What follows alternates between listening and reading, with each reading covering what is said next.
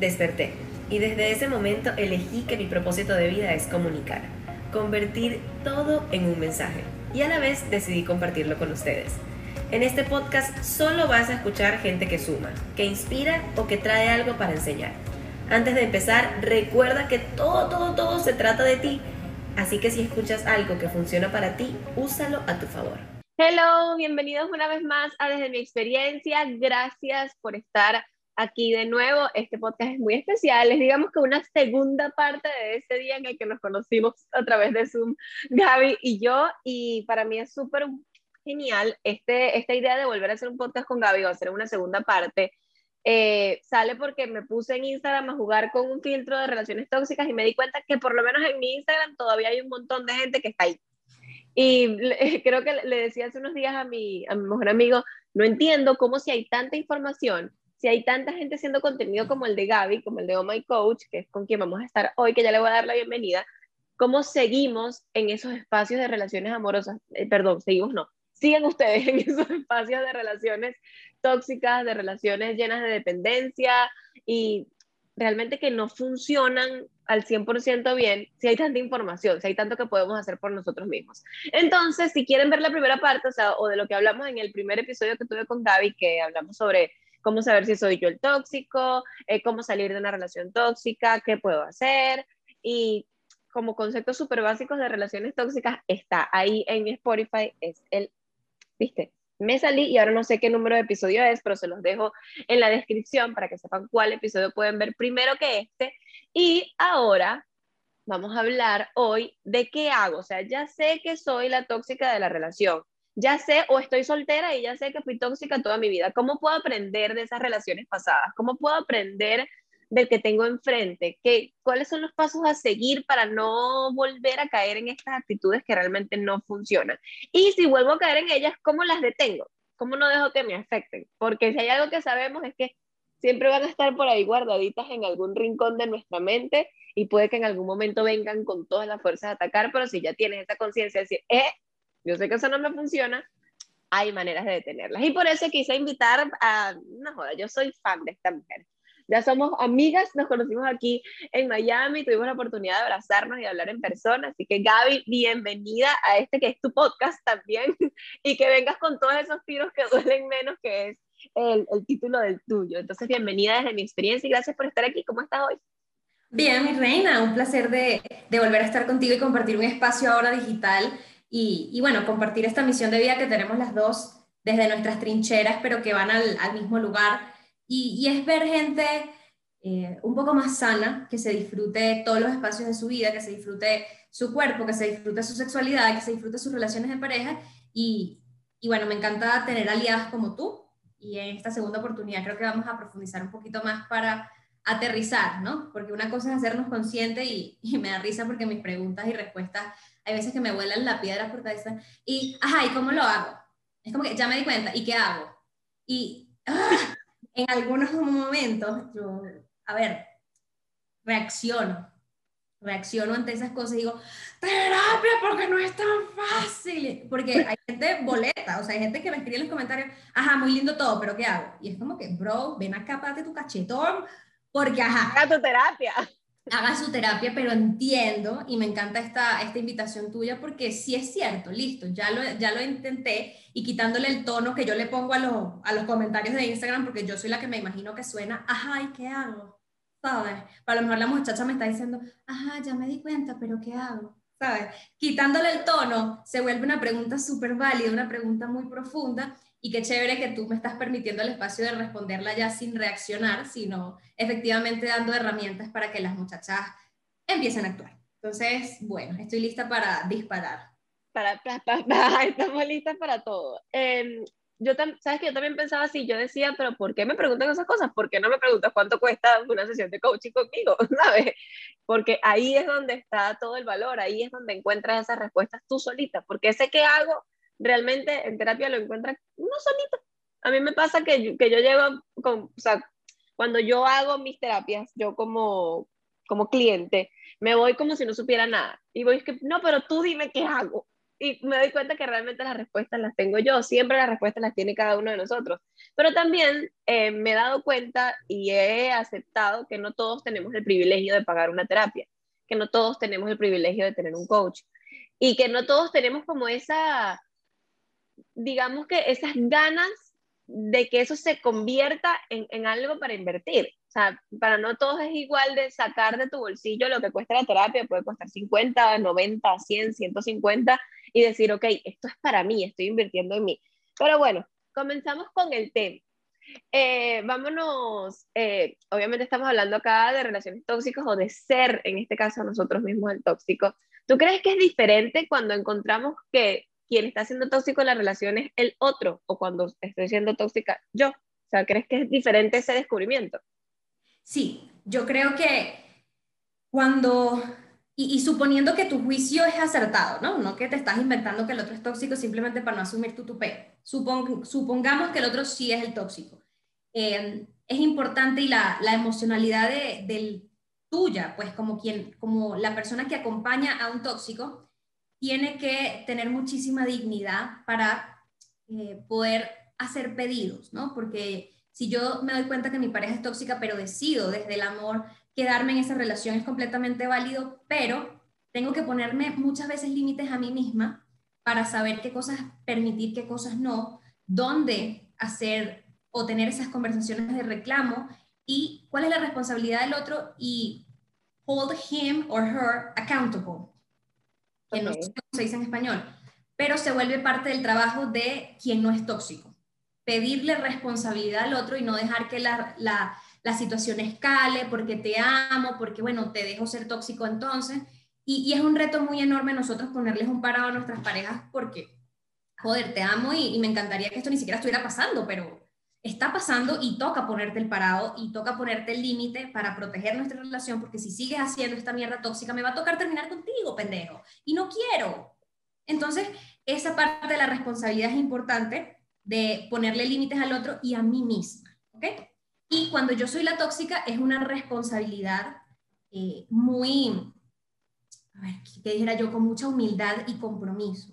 El seguirme reconociendo imperfecta, el seguirme reconociendo aprendiz, el seguirme reconociendo eh, parte del problema y parte de la solución. Es decir, tengo que seguirlo trabajando y es algo que no se suelta de un día para otro, no es algo que en tres meses ya listo, no vas a tener que pensar en esto nunca más en tu vida. Es un compromiso de por vida, es como un hijito emocional que acabas de descubrir y que tienes que nutrir por siempre, porque siempre va a estar allí. Y ojo, el mundo emocional siempre es un hijito, pero ajá, este es un hijito problemático, digamos, que hay que darle extra atención y darle extra amor, y que no es como que, ah, ya cumplió 18, eso es peor de él. No, no, no, no, no, no, es que tú vas tener 40 y vas a tener que estar pendiente de tus emociones. Y tienes 50 igualito, y te casaste igualito, y te divorciaste igualito, y, y eres mamá igualito, ¿ok? Entonces se vuelve como un, oh demonios, tengo un hijito emocional y no me había dado cuenta y esto va a ser de por vida. Por eso hablo mucho del compromiso y la disciplina. Y en mi caso creo yo que la curiosidad es algo que me parece importantísimo. De, what else is there? ¿Qué más hay ahí? eh, qué me generó, no, no, necesariamente mi pareja, pero qué me generó Tina en este momento, qué me generó ver la cuenta de Instagram de tal modelo, qué me generó, qué y seguirte preguntando estas cosas desde la curiosidad saludable que te invita a conocerte más y a seguir encontrando cosas. Yo, yo en algún momento me preocupé porque dije, joder, estoy obsesionada con mi crecimiento personal y yo no sé hasta qué punto eso es sano. me pasó. Seguiré haciéndolo y espero tener eh, criterio pero sí, yo, yo creo que yo cuando me descubrí tóxica, eh, el compromiso conmigo era analizarme y conocerme. Cuando descubro que el otro es tóxico, el compromiso es eh, poner esas líneas eh, entre lo que se permite y lo que no se permite bien claras. Y no dejar que el otro las pase, pero tampoco dejarme yo pasarlas. En nombre del amor, en nombre de la complacencia, en nombre de que si le pongo el parado y, reconozco que no puedo vivir con esta persona, me va a tocar terminar con él entonces, también ahí hay un montón de heridas que, que tú dices, bueno, también me toca trabajarlas para no permitirle al otro que se me pase de la raya. Claro, y en el, porque en el momento en que lo permites, en el momento en el que dices, no, bueno, una vez más, una vez más, lamentablemente allí te estás convirtiendo tú también en ese ser tóxico que, que supuestamente no eras. Y sabes de qué me he dado cuenta en todo este camino de, crecimiento personal, de haberme descubierto tóxica también, em, que no todas o no todos somos tóxicos de la misma manera. O sea, todos tenemos heridas, heridas diferentes. Que, ah, ok, que, concluimos en unas que son muy parecidas como la inseguridad, los celos, wow. Por ejemplo, en mi caso, el, el, miedo al rechazo, el miedo al abandono, que, que se va por, por ahí entra la, la dependencia emocional en, lo, en, lo, más, en lo más duro, en lo más fuerte. Hay un miedo increíble que, el que descubrí hace poco a la individualidad o sea, yo descubrí mi, individualidad y mi libertad y perfecto, buenísimo, todo bien con la mía, pero cuando me enfrento con que mi pareja también tiene que ser, o sea, también quiere ser individual y también merece ser libre y feliz, como, no, o sea, está bien que yo sea libre y feliz, pero mi pareja no. Entonces te encuentras con otras actitudes que van literalmente, es como, es como desglosar, literalmente es como hacer un mapa mental. Soy tóxica, y vamos, puntos y puntos y puntos de dónde vienen, de dónde vienen, y por eso es tan importante eso que mencionabas de la curiosidad, porque cuando te das cuenta que, ok, lo mío es inseguridad y por eso me da miedo que vea a otras mujeres, y lo mío es, em, no sé, falta de amor propio, lo mío es eh, dependencia emocional, lo mío es esto y esto y esto, y vas poco a poco. Primer paso, si está en, tu, en tus posibilidades, terapia. Coño, sí, sí. Terapia. indudablemente, y y bueno, entiendo, como tú dices, que no todos tenemos la posibilidad eh, y podemos apoyarnos sin duda en redes sociales, eh, pero teniendo criterio, ¿ok? Y el criterio significa, uno, darte cuenta que la solución final a tus crisis no las vas a encontrar ahí, que te van a dar luz para que tu curiosidad se siga alimentando ahora con fundamentos un poco más aterrizados, escuchando podcasts de psicólogos o psiquiatras, de coaches que son profesionales. Entonces, listo, esa curiosidad que ya yo traigo, cómo, cómo la, la nutro y la, la robustezco, no sé si se dice así, eh, desde un lugar no sé si decirlo más profesional, más educado, ¿ok? Ya no tanto desde, creo que es esto, no, no, no, es esto y esto y así funciona la mente y bla, bla, bla, y el cerebro límbico y el cerebro reptiliano, bla, bla, bla, bla.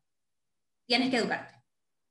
Y por otro lado, entendiendo que, eh, a ver, hay muchas, muchas, muchas cuentas que son pendejas. Listo. Y hay muchas cuentas de frases ay, el relationship goals, ahí no vas a mejorar tu relación de pareja. Tú eres loca.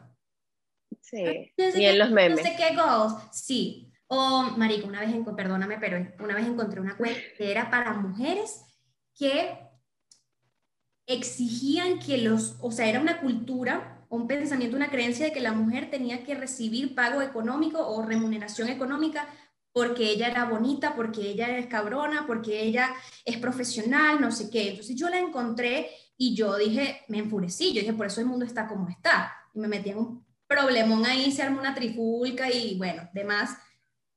Porque hay muchas creencias que te van a tentar, hay muchas creencias pendejas que Total. son para nosotras. Ah, siempre es culpa de él, es que el tóxico tal cosa. ¿Y si la tóxica eres tú? Y si, si, muchas cosas son tu responsabilidad. Entonces, hay muchísimas cuentas que hablan desde la victimización y que enaltecen a la víctima. Primero te ponen una etiqueta víctima que no es tuya para nada, porque tú no eres víctima, tú también. De nada. Tu, tu, tu, tu contribución ahí tóxica. Luego de darte esa etiqueta, vienen y, y, y, la alimentan. Ah, el tóxico, el tipo y el celoso, no sé qué. O todas estas canciones. Ay, había una que yo me sabía que yo soy mucha mujer para un huevón una canción, y era como que, ya va, una cosa es que tu relación no haya funcionado y otra es que utilices la ruptura para enaltecerte a ti desde la soberbia. No me jodas, como que tú eres una mujer para ese huevo. Mira, tú eres una mujer que considera que eso no le sirve, sigamos adelante, pero eh, muchas, muchas mujeres trabajan desde el orgullo. Es decir, yo soy una tipasta, mira, estoy buena y no sé qué. Es que, bro, entonces, lo que quiero decir es que hay Para un poco. imbéciles que van a buscar detonar esos miedos, esas creencias idiotas, tóxicas en ti, y se van a escudar en nombres bonitos, en empoderamiento femenino, y te van a volver remierda la cabeza. Entonces, ten criterio para saber qué cuentas seguir, qué, no, qué podcast escuchar, qué podcast no, qué videos de YouTube si ver. Ay, hay una línea de videos de YouTube, cómo hacer que el tipo se arrastre a ti y te pida perdón en dos días. Es y que, maldita sea el... ¡Wow! No sabía que eso existía, pero bueno, en YouTube hay de todo. Millones de millones de reproducciones, millones y millones de suscriptores y yo me quiero medio morir. Y eso es tentador cuando tú estás en pleno duelo de bolas que es tentador y tú vas a ver... Claro.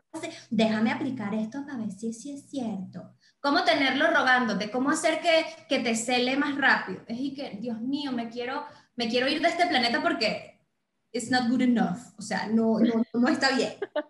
Entonces, esa curiosidad a, a, lo que iba en las redes sociales hay mucho contenido, tengan criterio porque sí puede ser un paso importante en su camino si ustedes lo saben recibir y saben filtrar. Así que filtren, por favor. Sí, eso es importante, tener criterio al escoger de quién te vas a dejar influenciar. O sea, que sepas que todo lo que está en las redes sociales influye en ti. Ay, que a mí no me gustan los influencers, que yo no, que yo no me debo influir por nada, mentira. Lo que sigues en Instagram, lo que ves y lo que escuchas, eso, o sea, de alguna u otra manera en tu cabeza hace clic en tu cerebro y de alguna manera es, es influencia para ti. Entonces, es cuidar de quién nos estamos influenciando y eso es básico. O sea, yo, yo empecé por lo menos por hacer un detox de redes sociales, de dejar de seguir es solo para caballeros oficial, solo para damas oficial y todo este pocotón de cuentas de memes terribles que dicen unas cosas que hoy en día las vuelvo a ver y es como, ¿qué te, qué te pasa? O sea, ¿por qué? Y, Pero bueno. eso lleno de likes, lleno de comentarios. si es, y bravo por esa mujer cabrona, no se dejen. Los, ah. Sí, hay, hay, cantidad de cosas. Yo entiendo el humor y me río con el humor, como por ejemplo cuando veo cosas de Tucitán Rosa, me río con el humor, pero entiendo que es humor. No entiendo que es una meta en mi vida ser una de esas mujeres. Así que no. Momento. Una cosa es una cosa y otra cosa es otra cosa. Tampoco es que somos alérgicas al humor cuando, cuando a relaciones se refiere. Pero bueno, en esto que estabas comentando me vinieron varias ideas a la cabeza y me recuerdo que una de las primeras que, cosas que yo hice al reconocer mis inseguridades y al reconocer mi falta de amor propio, al reconocer eh, todos estos miedos al abandono, ta, ta, ta, fue eso, fue comenzar a investigar, fue comenzar a tener curiosidad de manera, digamos que un poco crítica y comenzar a seguir cuentas que me, que me nutrieran un poco. Porque en ese tiempo yo no creía en la terapia. No creía en la terapia, no, no para mí no era una posibilidad ser coach, no, no estaba en esta, en esta posición en la que estoy hoy, por así decirlo.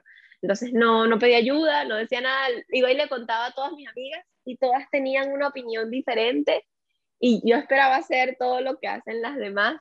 Y te he visto a ti hablar un poco sobre eso. ¿Qué opinas tú de andar buscando consejos de mamá, tía, sobrina, prima, todo el círculo de amigas, amigos y, y contarle casi que las redes sociales para que te digan qué hacer?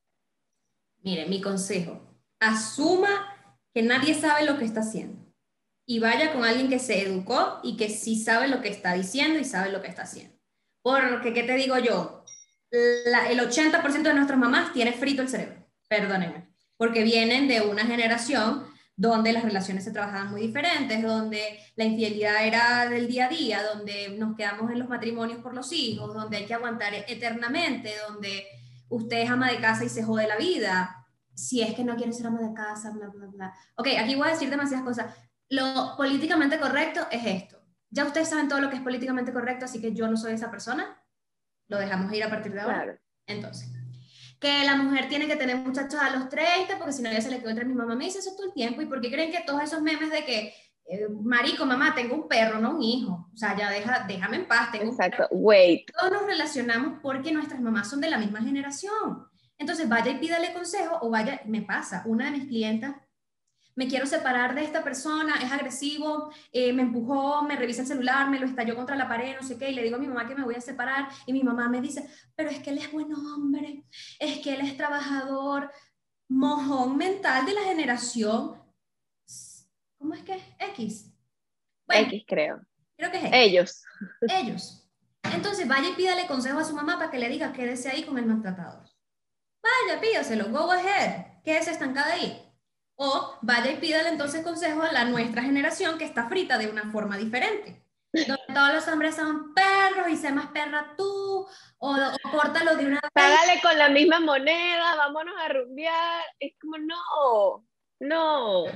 Por eso es que hay que ser bastante crítico con eso. Yo a veces pienso que buscar consejos en todas partes es la peor idea que puedes hacer.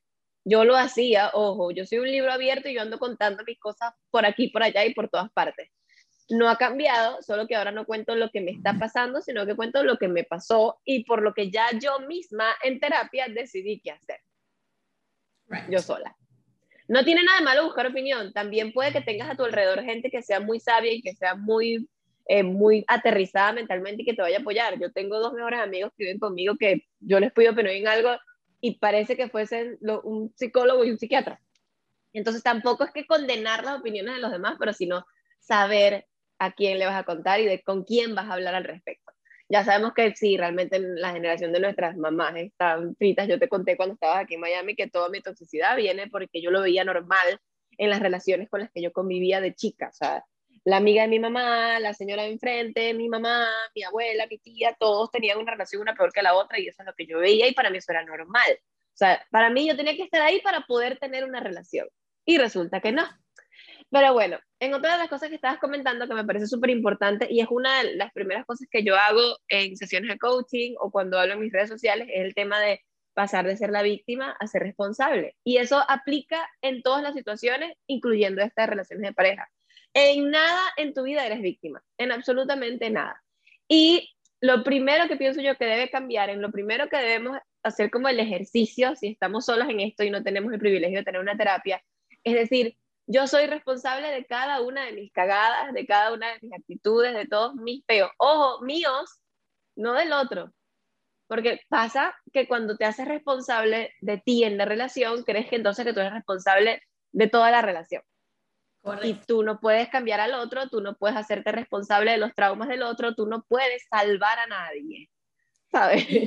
Te pongo porque esto, ya, ya estoy leyéndole la cabeza y la mente a varias de las que nos están escuchando. Tina, él me montó cachos. ¿Cómo es que yo soy responsable de eso?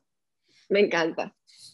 Mi reina, tú no eres responsable de haber sido abusada. Y a mí me encanta a partir de ahora utilizar la infidelidad como un abuso igual que una violación. Porque existe una víctima y existe un agresor. ¿Ok? Tú no eres, eh, tú efectivamente eres víctima de que te abusaran, de que abusaran de tu confianza, de que te mintieran, en el momento en el que tú tienes dos, tres meses, seis meses, dos años lidiando con eso porque decidiste seguir con el tipo, ahí dejas de ser víctima, porque tú decidiste seguir con el tipo. Entonces, listo, soy víctima y no soy responsable de su traición, pero sí soy responsable de quedarme en esa relación a pesar de la traición. Exactamente. De confianza, a pesar del sufrimiento enorme que yo tengo y a pesar del resentimiento cabrón que me quedó después de lo que pasó. Y, que, y que cuando te das cuenta de eso te entra una culpa impresionante. Entonces ya no eres responsable, ahora eres culpable de haberte quedado ahí. Entonces básicamente no eres responsable de ese abuso que, que, que tuviste, o sea, de ahí eres víctima. De lo que eres responsable es lo que vas a hacer al respecto. ¿Qué vas a hacer con eso? O sea, hoy me enteré, ¿qué voy a hacer con eso? Yo me acuerdo que mi mamá, una vez que, que ella estaba acá en Miami y yo justamente ese día descubrí una infidelidad y ella lo que me dijo fue, para que vean cómo son los consejos de las madres fritas, ojo, yo amo a mi mamá y aquí todas saben en la relación que yo tengo con ella y todo eso se sanó y, ya, ya también ella sabe lo que está bien y lo que está mal. Y me dijo, hija, si lo peleas con él y discuten y duran una semana separados, igual si te pide perdón, lo vas a perdonar. Y yo me quedé callada y no le respondí y me dijo, porque si lo vas a perdonar, es mejor que te hagas la loca y que no digas nada. Total. Y sabes, yo me hice la loca y no dije nada porque me di cuenta que estaba tan enamorada tan dependiente emocional, tan mal en ese momento, que lo iba a perdonar. O sea, igual lo iba a perdonar, igual él me iba a llevar unas flores, me iba a llevar unos chocolates, quién sabe qué más, y yo lo iba a perdonar. Entonces, ahí está, ahí está mi responsabilidad. ¿Qué hice yo? Me quedé. ¿Qué hice yo? No discutí. Y eso es enorme que lo pongas porque cuando es que yo sabía que lo iba a perdonar, mentira que lo perdonaste, sabías que te ibas a resignar y empezar a, ponerle el nombre correcto a las cosas es fundamental, porque ahora luego Tina dice, yo sabía que lo iba a perdonar y Gaby, no entiendo, son dos años después y yo estoy aquí con un resentimiento, ¿cómo es? Pero si yo ya lo perdoné. No, decir que perdoné a alguien no significa perdonar, decir, yo sabía que lo iba a dejar pasar, eso es muy diferente. Porque estamos en cortocircuito y no entendemos el nivel de resentimiento y, rabia y frustración e inseguridades que tenemos si supuestamente ya yo lo perdoné, como si el perdón fuera algo que, que es instantáneo. Entonces decido hacerme la loca, decido resignarme, decido seguir con un infiel, decido dejarlo pasar, decido no prestarle atención. Esas son otras cosas. Y, y, es pesado porque decir, es que yo sabía que lo iba a perdonar y el perdón eleva a quien perdona y te hace sabio y te hace elevado y te hace, oh por Dios, yo soy capaz de perdonarte. Quien perdona al culpable dentro de todo se pone en un lugar de superioridad. No, y no perdonando ni mierda, tú te estás haciendo la loca al sufrimiento que eventualmente te va a alcanzar. Eso te decir, eh, es como, es como tapar una cañería. Si tú dejas que los pelos entren y entren y entren en la cañería, en algún momento vas a tener que llamar al plomero para que lo destape, porque se va a inundar, ¿sabes? Se te va a inundar el baño. Y eso pasa con nosotros mismos. Intentamos tapar y tapar y tapar y hacernos los locos y los locos y los locos y llega un momento en que todo explota. Puede que explote en forma de abuso, puede que explote en forma de maltrato, puede que explote en una lloradera impresionante en la que no puedes parar, en una depresión de la que no puedes salir pero explota. Por eso es tan importante salir de ahí de una vez, ¿sabes? Entrar en esas emociones de una vez y decir, ¿realmente estoy perdonando o me estoy resignando? Y gracias por eso. Mira, mi psicólogo, eh, en nuestros cursos, nosotros estamos haciendo un curso en conjunto y, él le va a decir algo a una de nuestras estudiantes y dice, discúlpame por, por la ardida que te voy a dar, pero aquí te va. Y utilizo el, la misma metáfora que él utilizó ahora para el ejemplo que tú pones. No disfracemos resignación con perdón. No disfracemos miedo a asumir la situación con fulano perdón. Y hay muchísimas cosas que nosotros disfrazamos de cosas que suenan un poquito mejor, porque hablarlo y decirle el nombre que es nos da demasiado miedo, porque ahí nos reconocemos, reconocemos la locura que estamos haciendo. Entonces, en el, ejemplo que él le ponía, esta, esta muchacha decía, es que yo no salgo con mis amigos eh, porque eso está mal, no salgo sola con mis amigos, por eso él no debería salir con sus amigos, amigas solo, solo. Y Julián, bien sabio, la sienta de culo y le dice, no disfraces tu inseguridad de moralidad. Perdón. Wow. No, señora. Y yo, pero yo creo que todas en ese curso nos sentamos de culo porque nos dimos cuenta de todas las cosas que escondíamos con nombres más bonitos de los que eran. Y necesitamos que nos sienta de culo. Y, eso... y aquí, debe haber, aquí debe haber más de una sentada de culo. Sí, muchas hicieron que ¡uh! se le fue el aire, estoy segura. Como dicen en México, le cayó el 20.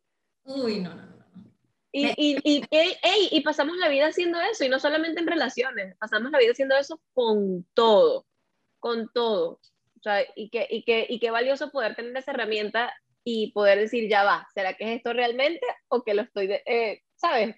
Disfrazando con esto para que se vea un poquito más bonito. Y pues a esas son las cosas en las que comenzamos a, a ser un poco más conscientes cuando entramos en este camino de curiosidad, cuando entramos en este camino de descubrirnos a nosotros mismos.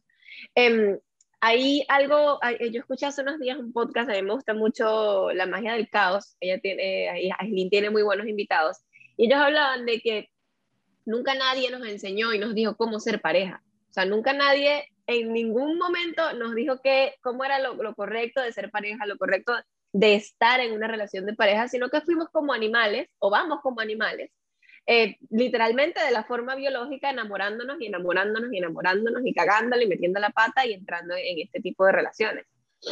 ¿Qué, o sea, ¿qué sería para ti diferente hoy en día en la educación, eh, ya sea de los padres, ya sea en terapia, en las redes sociales, tal vez para enseñarnos a estar en una relación de pareja. O sea, ¿qué, qué nos hace falta en la educación para estar en relación de pareja?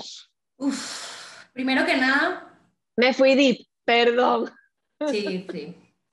Pero a ver, eh, imaginemos este ejemplo.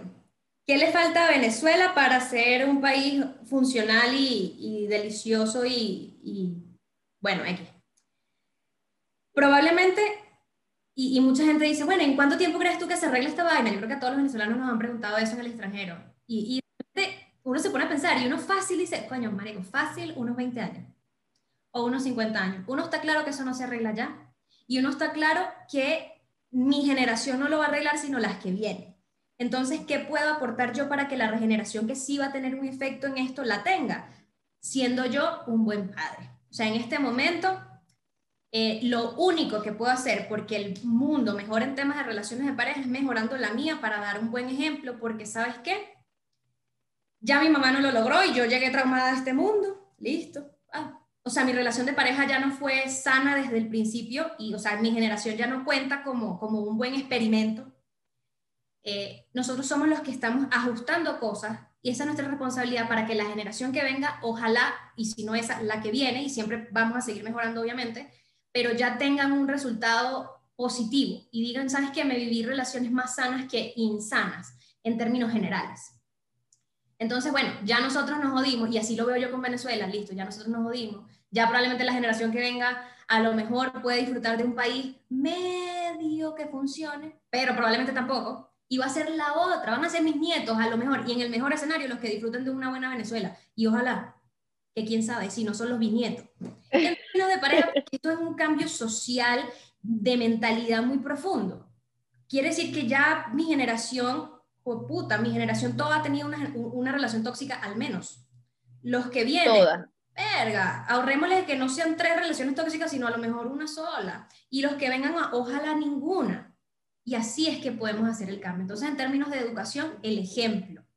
Sana tu relación tóxica de hoy, permítete vincularte de una forma saludable para que tus hijos tengan un buen ejemplo. Y bueno, me encantaría decir que, que vamos a estar vivos para ver esa generación que ya funciona, pero no creo.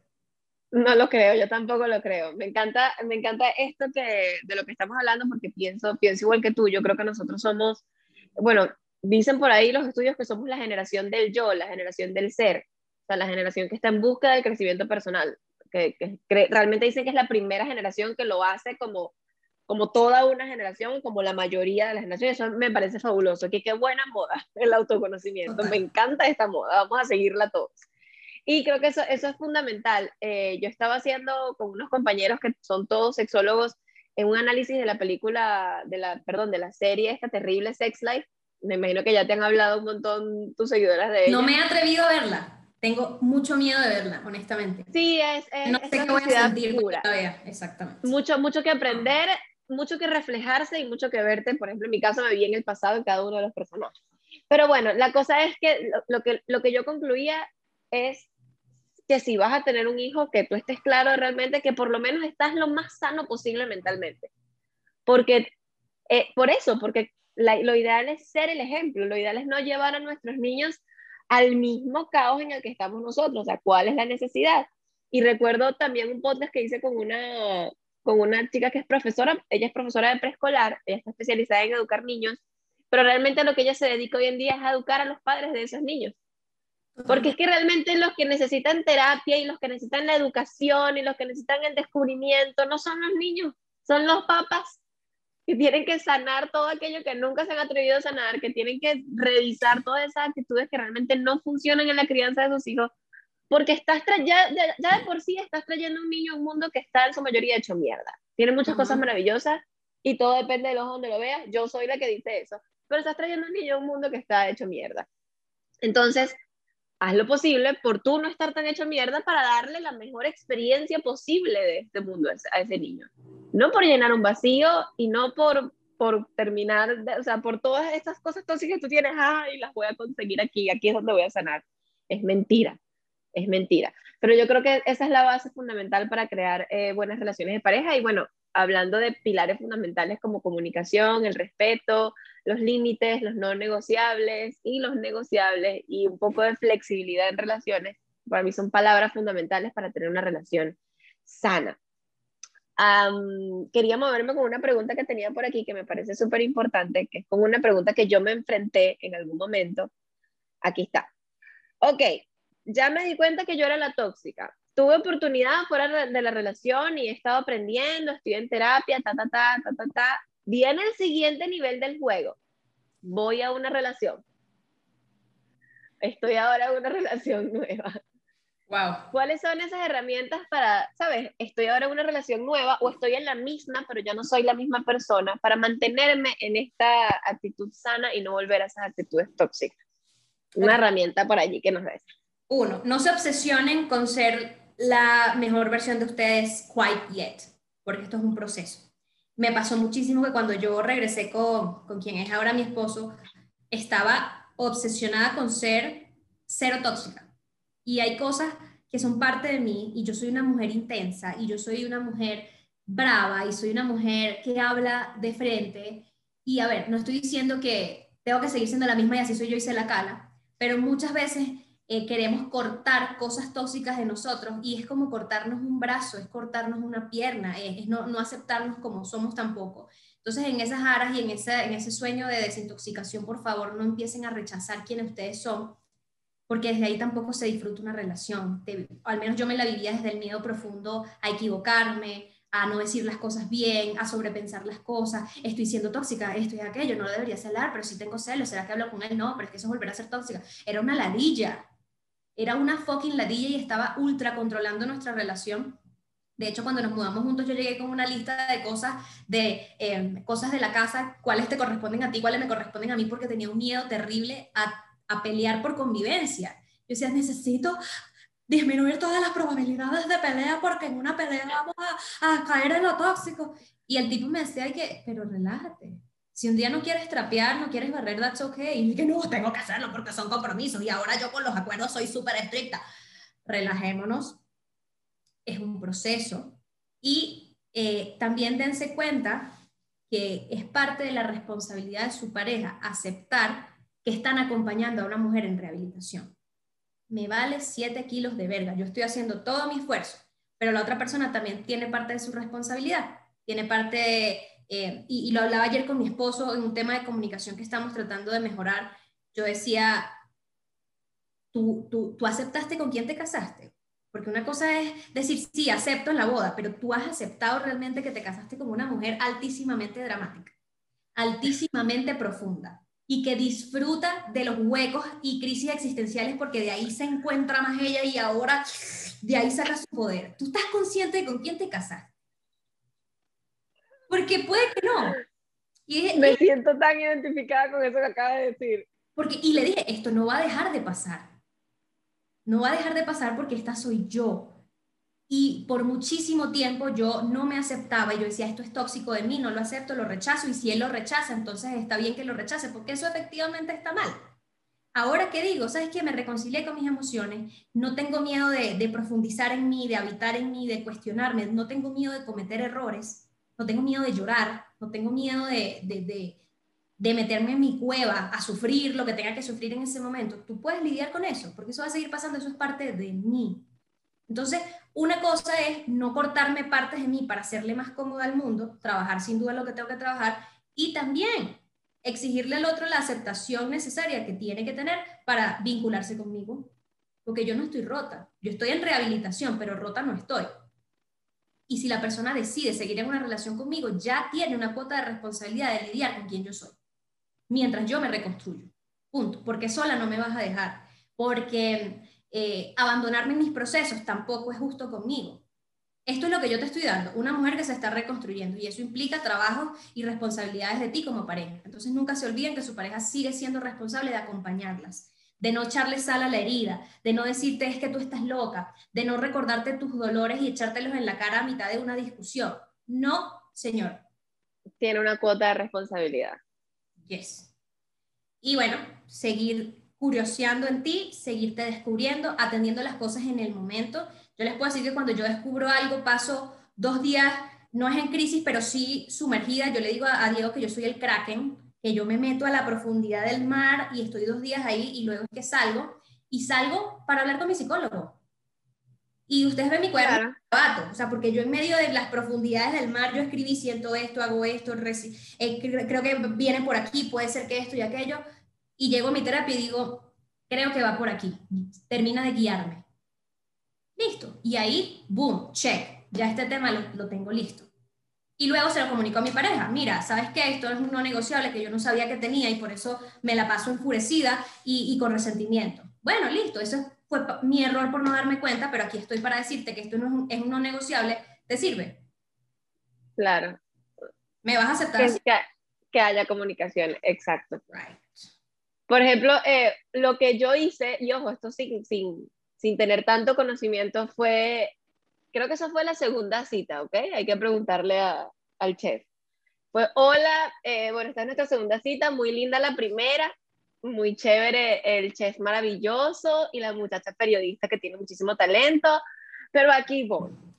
Tengo este trauma, aquel trauma, eh, fui loca, tóxica, hice esto, esto aquello, tumbé una moto, grité, hice show en discoteca, revisé teléfono, hackeé la ocasión, sé cómo hackear un teléfono completo por insegura, me da miedo esto, esto y esto y aquello, y bueno, y esa soy yo y me estoy recuperando y estoy haciendo todo lo mejor posible para ser una mejor persona cuando tengo otra relación. ¿Estás seguro que quieres seguir conociéndome? ¿No estás seguro que quieres entrar en este peo? Hay algo que, y justamente lo dije en ese en vivo, que se acaben las citas. Si estás soltera y fuiste tóxica, que acaba con las citas, porque si hay algo que tenemos las mujeres, eh, bueno, o digo, las relaciono con, con varias que yo he conversado sobre este tema, es que cuando intentamos entrar en una relación nueva, buscamos ser la mejor persona adecuada a él para no perderlo. Porque se supone que acabo de encontrar lo mejor de mi vida, tengo que ser lo mejor posible para él. Y resulta que eso más adelante revienta. Porque si tú al empezar, eh, no, yo no rumbeo, no, eh, yo soy muy callada. Y, yo no soy celosa no soy celosa, me encanta cocinar y me encanta estar en mi casa. Entonces, tres años después te encuentras con algo dentro de ti que quiere salir a rumbear, que quiere salir a ser libre, que quiere salir a ser tú, porque te has escondido y te has metido dentro de una jaulita en la que ya no, no cabes. Y dices, cuando explotas, esta persona que está contigo a tu lado, que puede ser muy buena, muy buen hombre, dice, pero es que yo no conozco a esta mujer que eres hoy. Esta no es la mujer con la que yo me empaté, con la que yo me casé. Tú me dijiste que eras así, así, asado, y yo te lo creí. Entonces es muy importante que además de que sepan que estás en rehabilitación, que además de que sepan lo que fuiste en esa relación pasada, que no quiere decir que vas a contar detalles de tu relación pasada, todo depende de cómo sea su comunicación. Eh, que sepas de dónde, que sepa de dónde vienes, que sepa cómo están tus sentimientos, que sepa cómo están tus emociones y por eso que dices de, de no intentar eh, me siento identificada con todo y por eso lo repito, de no, no eh, lo relaciono con esto de ponerme chiquitita, de no intentar quitarme cosas para encajar en él o para mantener la relación o para que no se termine, es súper importante, porque eso, te, terminas, terminas deconstruyéndote a ti misma y convirtiéndote en cualquier otra persona que no eres y eso revienta en algún momento. Hasta que eres. Like, it works until it stops working. Ajá, hasta que, hasta que, hasta que eres, hasta que comienzas a ser tú y dices, sabes que me cansé y te empiezas a quitar esas capas que te pusiste para ser la mujer perfecta y no lo eres. A mí me pasó también que comencé esta relación y dije, ok, este es el hombre que yo soñé, este es el hombre de mi vida, tengo que ser la novia perfecta. Y es como, brother, no puedes, no puedes ser la novia perfecta. Pero bueno, eh, creo que estas herramientas que, que dimos en este, en este espacio están espectaculares. De igual forma, para mí siempre lo principal es terapia. Busca un coach, busca apoyo de alguien externo, que eso es fundamental. Journaling y una última estrategia que siempre me gusta dar es, es la de los cuatro pasos para, si estás en una situación en la que crees que, que vas a, vas a sacar algo de ti que, que, sabes que no te gusta o que no te funciona o que ya no quieres ser, puede ser celos, puede ser gritar, puede ser pelear por algo innecesario, para observa lo que está pasando, observa quién está haciendo y elige una nueva actitud eh, o elige callarte, irte y después volver y hablar.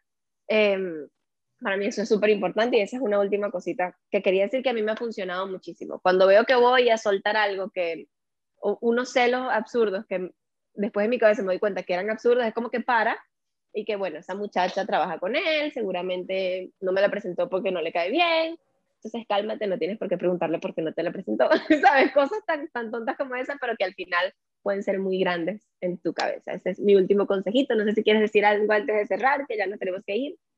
Nada, agradecida, agradecida por las que están escuchando esto y, y, y en mi último episodio del podcast, que va a salir muy pronto, eh, digo, Espero que esto te haya incomodado mucho, porque significa que eres la persona ideal y el prospecto ideal para escuchar esto. A quien ya no le incomodes porque ya lo sabes, porque ya lo integró. Así que espero que eh, te haya incomodado mucho y que te permitas escuchar esto varias veces y que cada vez te incomode menos. Pero si te incomodó altísimamente es porque tú necesitabas escuchar esto y porque todavía no estás en ese punto. Y créeme que ese punto es a donde hay que ir y no porque nosotros lo sepamos todo, sino porque lo sufrimos y aquí encontramos la paz y estamos gritándole a las demás, es por aquí, es por aquí. Hagan caso. Literal. Hagan caso. Entonces, eh, qué bueno que están acá. Evalúen cómo se sintieron escuchando todas estas cosas y si están incómodas, si les dio en la madre, es porque ustedes son el prospecto perfecto y eran la persona perfecta para escuchar esto. No necesitamos, y ajá, lo puede, listo, que otra, una persona que ya sepa todo esto lo escuche, ajá, pero no necesitamos que esa persona lo escuche, necesitamos que tú, que estás ahí retorciéndote en tu silla o en tu carro, lo escuches varias veces. Así que lo vamos a seguir diciendo y por eso eh, nuestra pasión es incluso repetir ciertas cosas una y otra vez, porque lo tienen que seguir escuchando muchas veces. Ese es mi último aporte y Tina, te agradezco enormemente este espacio. Me encanta. Por aquí me despido. Recuerden que no importa cuántos podcasts escuches, cuántos libros leas, cuánta gente influyente sigas, que sea buenas elecciones. De igual forma, si no tomas acción y no haces algo al respecto, no va a pasar nada. Y como dijo Gaby, lo, lo transformo a mi, a mi otra metáfora o analogía. Si te queda la falda, póntela. Si te incomodaste, toma acción. Gracias una vez más por estar aquí y nos escuchamos en la próxima edición de Desde mi experiencia. Un besito, mi Gaby. Bye.